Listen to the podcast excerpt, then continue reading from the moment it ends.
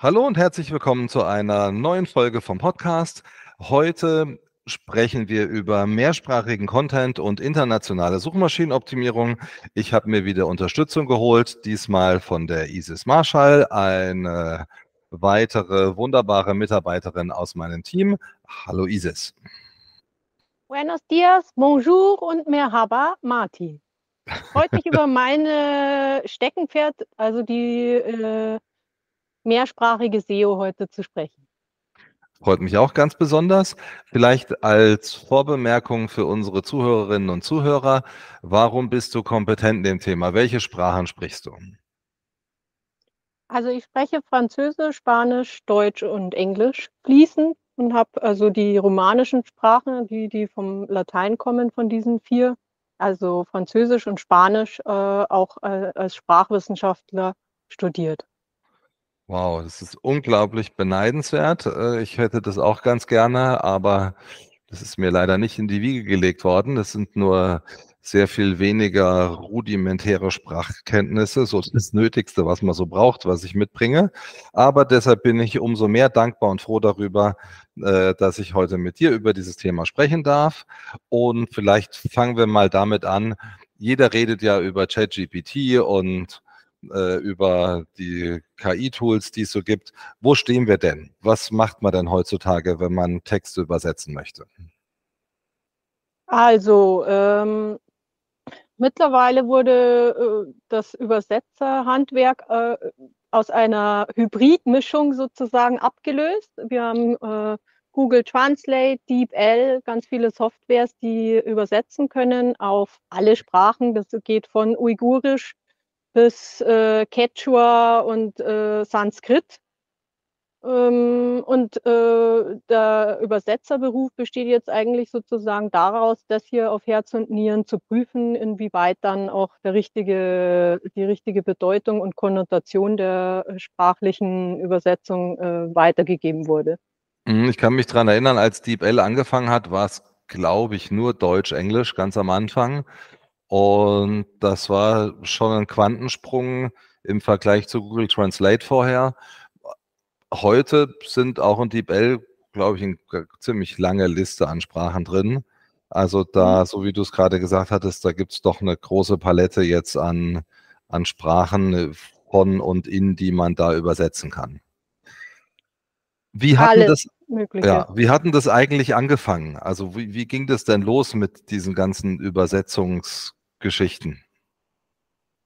Also dem mal auf den Grund zu gehen, äh, ist eigentlich äh, recht interessant für alle Menschen, die äh, überhaupt die, den Beginn und die Geburt dieses digitalen Zeitalters miterlebt haben. Die können sich bestimmt daran erinnern, als irgendwann mal so Online-Lexika wie Leo äh, Dictionary erschienen sind. Mhm. Mit denen konnte man dann Wort für Wort übersetzen. Das ist äh, war natürlich äh, in den Ursprüngen erstmal nur ähm, die Sprachen, in denen international äh, viel verhandelt wurde, also Englisch und alle europäischen Sprachen. Äh, so Feinheiten wie asiatische Sprachen, Mandarin, Chinesisch und weiß der Geier für äh, verschiedene Varietäten gab es damals noch nicht. Von dort mhm. aus hat sich die äh, Übersetzungsgeschichte der äh, künstlichen Intelligenz, äh, die Sprache lernt, über äh, die 80er Jahre weiterentwickelt hin zu Sätzen. Also die äh, Maschine hat sozusagen nach und nach gelernt, ganze Satzstrukturen ähm, zu übersetzen in Form von Regeln, die eingegeben wurden und einen Wortschatz, der ähm, auf Basis von im Internet erschienenen Übersetzungen und Variationen, äh, Wortkreationen ähm, als Datenbank eingegeben wurde. Also das Ganze ist strukturiert äh, ähnlich unserem menschlichen Gehirn, dem neuronalen System und äh, in diesem Sinne reinste Mathematik. Richtig, äh, wichtig und äh, äh, ergiebig war die Zeit dann ab der 90er Jahre. Da kam dann die erste äh, Software, die ganze Texte übersetzen konnte auf den Markt. Da war Google wie so oft ein Vorreiter mit Google Translate. Mhm. Insofern ab da ähm, ist dann diese neue, der neue Sprach, Mehrsprachenmodus geboren wurde, dass man sozusagen äh, übersetzen großteils mit Unterstützung von äh, künstlicher Intelligenz äh, in verschiedensten Kommunikationen weltweit benutzt hat. Genau, aber das ist so, wie du sagst. Am Anfang war das ja doch sehr Wort für Wort und Google Translate hat ja am Anfang wirklich äh, vogelwilde Geschichten übersetzt. Und erst jetzt mit DeepL äh, wo die Sprachbasis weniger Wort für Wort war, sondern einfach ähm, Texte ausgewertet wurden, die im Internet mehrsprachig verfügbar waren und dadurch ganze Sätze übersetzt werden konnten und auch mehr Formulierungen und, und Phrasen übernommen wurden, wurde die Qualität wesentlich besser und der nächste Entwicklungsschritt ist jetzt natürlich KI, ähm, das einfach nochmal ganz andere Möglichkeiten mitbringt. Das ist auf jeden Fall der Fall, was aber leider der menschlichen Einflussnahme nicht den Rang abläuft. Ja. Denn Genau, wenn man mal so überlegt, wie, wie, lernen Menschen eigentlich sprechen und was unterscheidet das von dem, wie eine KI sprechen in Anführungszeichen oder übersetzen lernt? Also die KI äh, verfügt über kein Wissen über die Welt der Menschen, deren Sprache sie lernt. Das ist natürlich der erste große Unterschied. Es sind einfach Regelsysteme und äh, Datenbanken, die gefüttert werden. Aber äh, die Bedeutung und die übertragenen Bedeutungen, also im Sinne von Wortwitz oder äh, Gepflogenheiten des Landes, die beschrieben werden, äh, gehen in kein Softwaresystem rein. Ebenso mhm. wie ein Baby auf Basis von äh, Emotionen äh, die ersten Worte lernt, also im Sinne von, wenn man Hunger hat und als Kind äh, Baby die ersten Worte für seine Lieblingsspeise lernt, äh, wird das äh, ganze Sprachsystem geprägt vor allen Dingen durch die emotionale Verbindung mit den benannten Gegenständen. Das heißt also, äh, in diesem Sinne ähm, hat die äh, Sprachsoftware immer Lücken, denn sie wird niemals lachen können über das, was sie in dem Sinne übersetzt und das auch nicht für notwendig halten.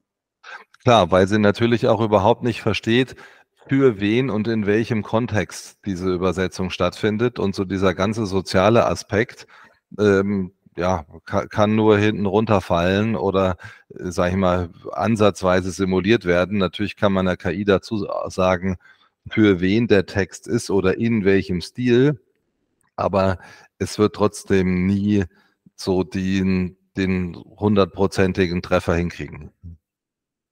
Nein, was natürlich besonders wichtig ist in Bezug auf mehrsprachigen Content, der auch äh, im C2B-Bereich äh, viel mit Emotionen arbeitet. Also sozusagen ein Call to Action, der von der Übersetzungssoftware falsch übersetzt wird, kann auch nach hinten losgehen und genau in die Einbahnstraße führen. Und alle anderen äh, Bereiche, Newsletter, Content und so weiter, wird auch niemanden dazu bewegen, auf eine, Seite, äh, eine Homepage zu klicken, wenn ähm, die emotionale äh, Bindung äh, nicht ähm, richtig ähm, formuliert ist. Ja. Oder der, das Leckerli, das Emotionale, das in der Sprache liegt.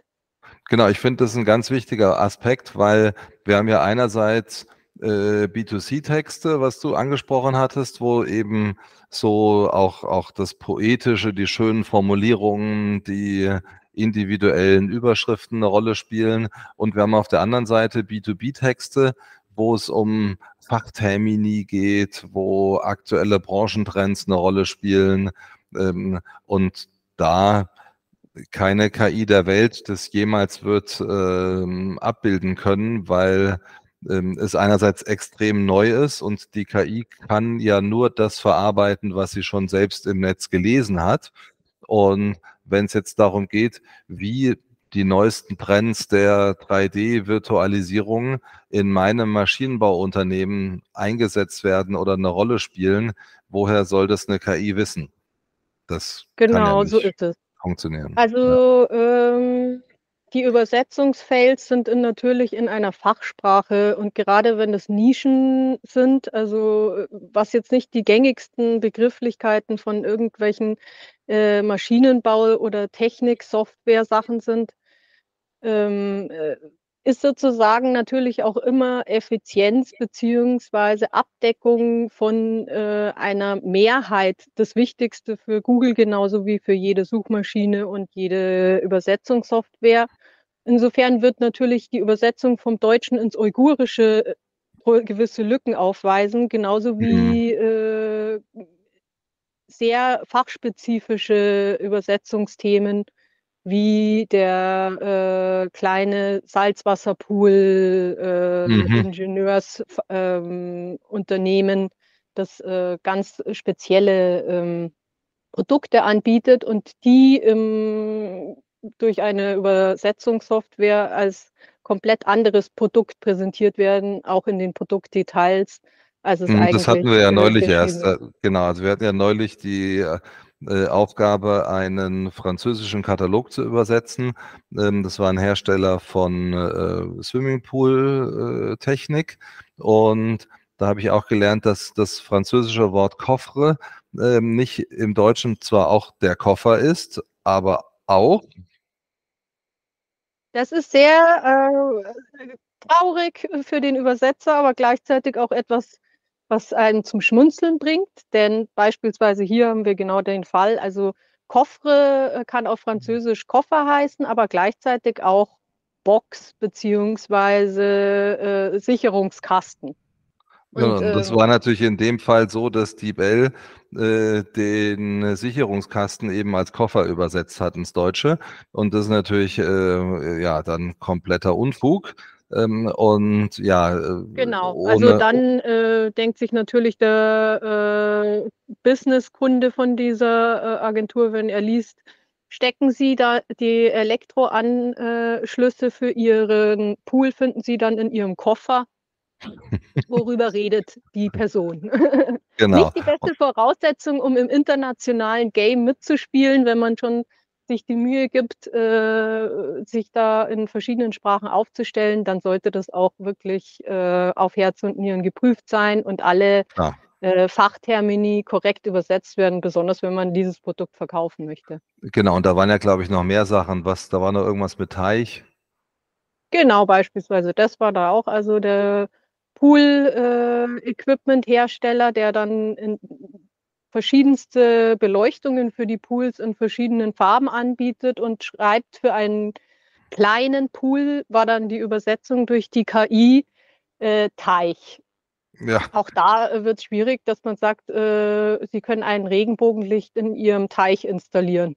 Mm. Eventuell fragt sich der Kunde, äh, ob er an der richtigen Stelle ist bei solchen Übersetzungen. Klar. Und da sind wir natürlich bei Fachtexten und, und merken, an welche Grenzen wir da stoßen. Und das Gleiche gilt natürlich im B2C, wenn es eher ins Poetische geht. Ich habe da jetzt äh, die Tage in der Süddeutschen Zeitung, ich glaube es war ein Magazin, ein tolles Interview gelesen mit Herbert Grönemeyer, der ja berühmt und vielleicht auch für manche etwas berüchtigt ist für seine Wortformulierungen, äh, von dem aber auf jeden Fall bekannt ist, dass er immer sehr lange ringt um die richtigen Worte für die, die richtigen, also für bestimmte Dinge, die er äh, ausdrücken möchte. Und da ja auch sehr kreativ daran ist, das dann äh, entsprechend zu formulieren. Und der äh, Interviewer hat dann äh, ChatGPT in der neuesten, in der Vierer-Version äh, aufgefordert, zu einem bestimmten Thema, zu dem eben Herbert Grönemeyer jetzt einen neuen Song hat, äh, einen Text im Stil von Herbert Grönemeyer zu verfassen. Und das Ergebnis war so, also man konnte es wirklich total vergessen. Das mündete darin, dass Herbert Grönemeyer zu einem Satz gesagt hat, der ist so schlecht, dass er fast schon wieder gut ist. Aber es war komplett unbrauchbar. Und dann merkt man natürlich, das ist sicher eine Extremform von ähm, Sprachkunst, die natürlich schwierig zu übersetzen ist. Aber auch wenn wir einfach knackige, coole Headlines schreiben, dann ähm, sind da Wortneuschöpfungen drin, ähm, dann sind da einfach äh, interessante Formulierungen drin, die ein Automatismus niemals gut wird übersetzen können. So ist es. Vor allen Dingen natürlich bezieht sich viel unserer täglichen Aussagen auch, äh, wenn man Publikum erreichen möchte, äh, auf den Status quo unserer sozialen Welt. Und diesen ja. kennt leider keine KI dieser Welt und wird es auch so schnell nicht können, egal ob es jetzt ChatGBT ist oder äh, Übersetzungs-KI. Und ähm, das sorgt auch dafür, dass beispielsweise natürlich sowas wie Son Songtext schreiben, äh, Gedichte äh, nicht auf irgendeiner KI-Basis jemals übersetzbar oder Sinn machen wird. Also da kommt ein unverständlicher Kauderwelsch, der mit einer Sprachästhetik nichts mehr zu tun hat, raus. Genau, und das, da reden wir jetzt, wenn wir jetzt über ChatGPT reden, ähm, häufig darüber, Texte komplett zu erstellen, also wirklich komplett neu zu schreiben. Wir sind ja jetzt in dem, worüber wir heute reden, noch ein gutes Stück davor, nämlich beim nur Übersetzen. Aber wir merken ja jetzt an den Beispielen, dass schon beim Übersetzen ähm, riesige Hürden zu überwinden sind. Und dann will man ja ans komplett alleine schreiben noch gar nicht denken, weil wenn ich der KI sage, schreib mir mal einen schönen Text über Pooltechnik, ähm, dann kann da nichts Vernünftiges bei rauskommen, sondern nur was sehr oberflächliches, was aber mit dem Fachwissen des Unternehmens und der spezifischen Situation nichts zu tun haben kann. Naja, also vor allen Dingen ist es ja so, dass Innovation sozusagen äh, ein Fremdwort äh, für die Software ist. Alles, was äh, neue Kreationen sind und äh, die in einem zeitgenössischen wissenschaftlichen, gesellschaftlichen äh, Kontext irgendwie entsteht, mhm. wird von der Software nicht übersetzt werden äh, können. Ja. Weil, also äh, im Endeffekt spielt ja keine Software der Welt äh, was anderes als Tetris mit Dingen, die schon da gewesen sind. Und hier greift JetGBT auf äh, seine paar hundert Begrifflichkeiten, die es zu dem Thema gespeichert hat, zu und setzt die auf unterschiedlichste Arten zusammen, genauso wie ähm, die äh, Übersetzungssoftwares. Die werden zwar ja. natürlich immer weiter gespeist und das entwickelt sich auch, aber äh, so schnell wie das menschliche Gehirn im Abspeichern ist leider äh, auch keine äh, Software. Und natürlich ähm, werden die, die KI-Tools auch immer mehr Kontext verstehen. Aber wenn ich jetzt an ein Formular denke, wo ich einzelne Felder habe, die ich als einzelne Felder mir dann auch übersetzen lasse, da gibt es ja das schöne Beispiel mit ähm, männlich, weiblich, divers. Äh, wie war das jetzt übersetzt vom, vom genau, Englischen also ins Deutsche? Divers, wenn man jetzt einfach dieses komplette Formular durch so eine äh, Software schleust, ohne nochmal drauf zu schauen, würde ja divers im Englischen als diverse, also Taucher klassifiziert werden. Dann hätte man sozusagen äh, gleich mal eine Diskriminierung äh, auf seiner Homepage formuliert, indem man die Leute äh, in entweder männlich, weiblich oder Taucher, oder Taucher.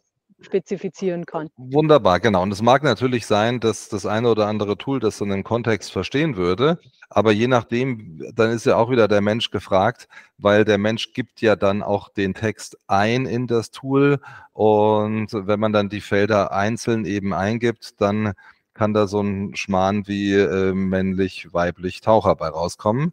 Und ja, da merkt man schon, das kann gewaltig in die Hose gehen.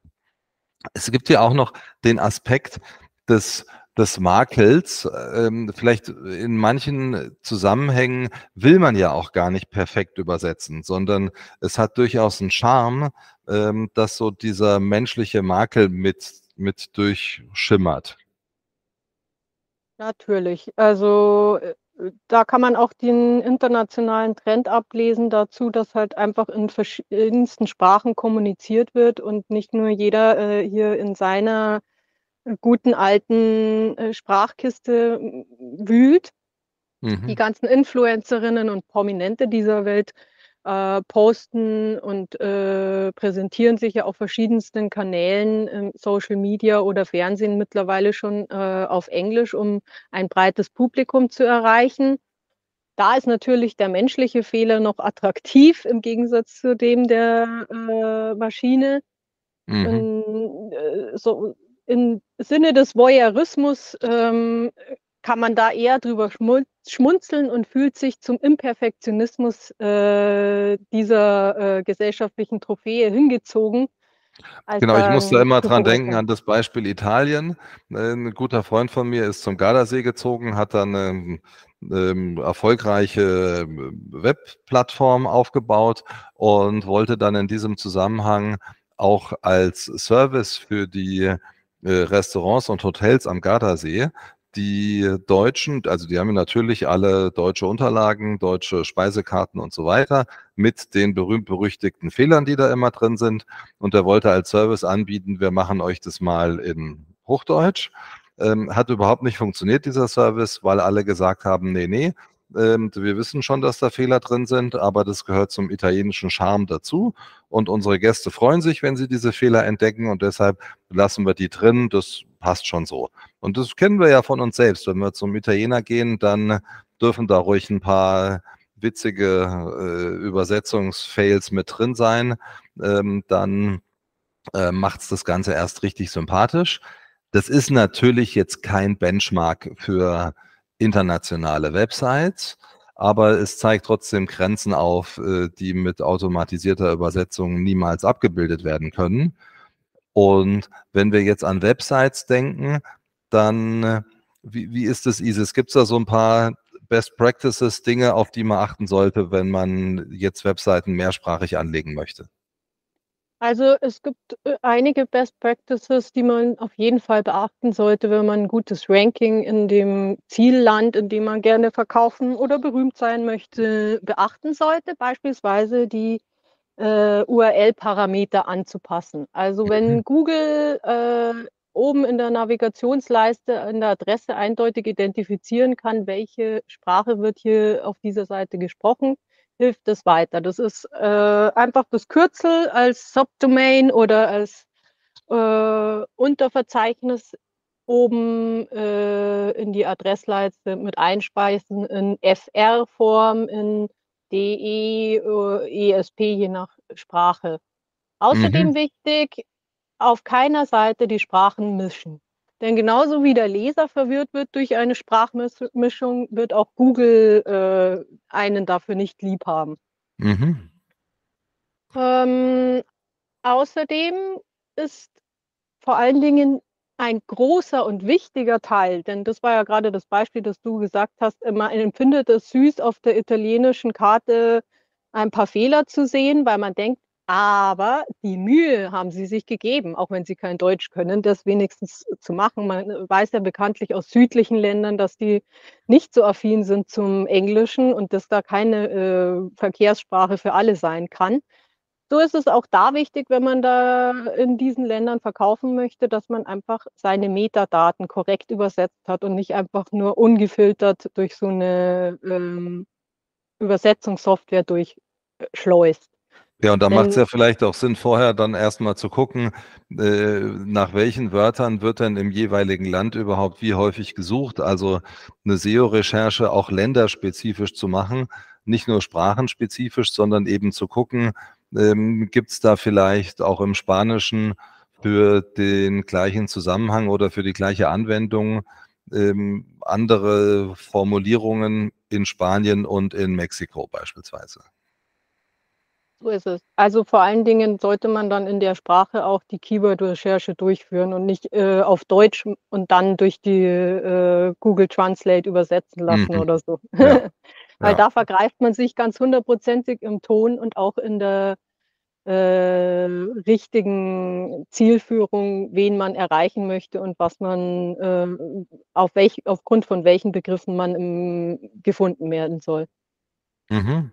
Okay, also ich fasse das nochmal zusammen. Best Practices sind auf jeden Fall darauf achten, dass die URL eindeutig die jeweilige Sprach- oder Länderzuordnung ermöglicht. Dann zu schauen, dass man auf keinen Fall äh, Sprachen mixt auf den Seiten, sondern das sauber trennt voneinander, eben auf diesen jeweiligen URLs. Die Metadaten übersetzen, auf keinen Fall vergessen und dabei auch internationale Keywords berücksichtigen, die man vorher mit einer internationalen Keyword-Recherche auch rausbekommen hat. So ist es. Und wenn man diese Sachen ähm, beachtet, dann wird auch die äh, italienische Mami aus Rom auf der Suche nach irgendetwas Internationalem beziehungsweise mhm. einem Produkt eventuell was in Deutschland bestellen. So ja. abwegig ist es ja nicht. Wir bestellen regelmäßig in China. Genau. Also, und die Welt wird immer kleiner und äh, es ist eine Riesenchance für alle Arten an Unternehmen, einfach daran zu denken, dass sie eben nicht nur in Deutschland unterwegs sind, sondern wenn sie eben in Frankreich verkaufen wollen oder in Italien oder in Spanien, das dann vielleicht auch nicht ausreicht, das nur auf Englisch zu übersetzen, weil eben in diesen Ländern Englisch noch gar nicht so verbreitet ist, wie jetzt vielleicht bei uns oder wie man es allgemein denken sollte, sondern eben nur in einem Fachpublikum, da kann man das voraussetzen, aber ähm, wobei, wenn ich an unsere französischen Kunden denke, auch da nicht unbedingt. Also da ist man doch, wenn man in der jeweiligen Landessprache äh, kommuniziert und auch die Webseite entsprechend aufstellt, äh, wesentlich näher am Kunden dran. So ist es. Also ein Lifehack und der entspricht ja auch dem SEO-Trend, ist äh, auf jeden Fall daran arbeiten, äh, Content in mehreren Sprachen zu präsentieren, dadurch einen viel besseren Traffic äh, auf deiner Homepage zu erreichen und äh, insofern über den deutschen Tellerrand äh, im Sinne von Business auf mehrere Sprachen hinaussehen. Genau, und da eben auch nochmal zusammengefasst, das gilt sowohl im B2C, wo ich es mit Wortwitz zu tun habe, wo ein gewisser Sprachstil eine Rolle spielt oder auch einfach kulturelles Wissen wichtig ist, als auch im B2B, wo ich Fachwissen habe, wo Trends eine Rolle spielen. Und alles das kann äh, durch all diese KI-Tools, die es so gibt, ähm, eben nur bedingt äh, abgebildet werden. Das heißt, natürlich nutzen wir DeepL, ähm, wir werden dadurch schneller in der Übersetzung, wir bekommen einen, guten ersten Aufschlag, aber jeder, der es äh, wirklich richtig gut haben möchte, kommt gar nicht drum rum, äh, mit Muttersprachlern an die Inhalte ranzugehen und die damit eben richtig gut zu machen. So ist es. Mehrsprachlicher Content wird äh, sicher gut übersetzt mit diesen KIs als Hilfsmittel, aber es wird immer noch ein Post-Editing brauchen von jemandem, der die Sprache spricht, den Kulturkreis kennt und auch einen Sinn für Humor hat, was leider keine KI dieser Welt hat. Ja. Ja, Isis, dann sage ich herzlichen Dank. Ähm, wir kommen damit zum Ende unserer heutigen Podcast-Folge. Ähm, ich bin sicher, dass für unsere Zuhörerinnen und Zuhörer einiges dabei war und hoffe, es hat euch Spaß gemacht und verabschiede mich bis zum nächsten Mal. Danke dir auch und bis zum nächsten Poco Podcast. Adios, arrivederci. Und ciao, ciao.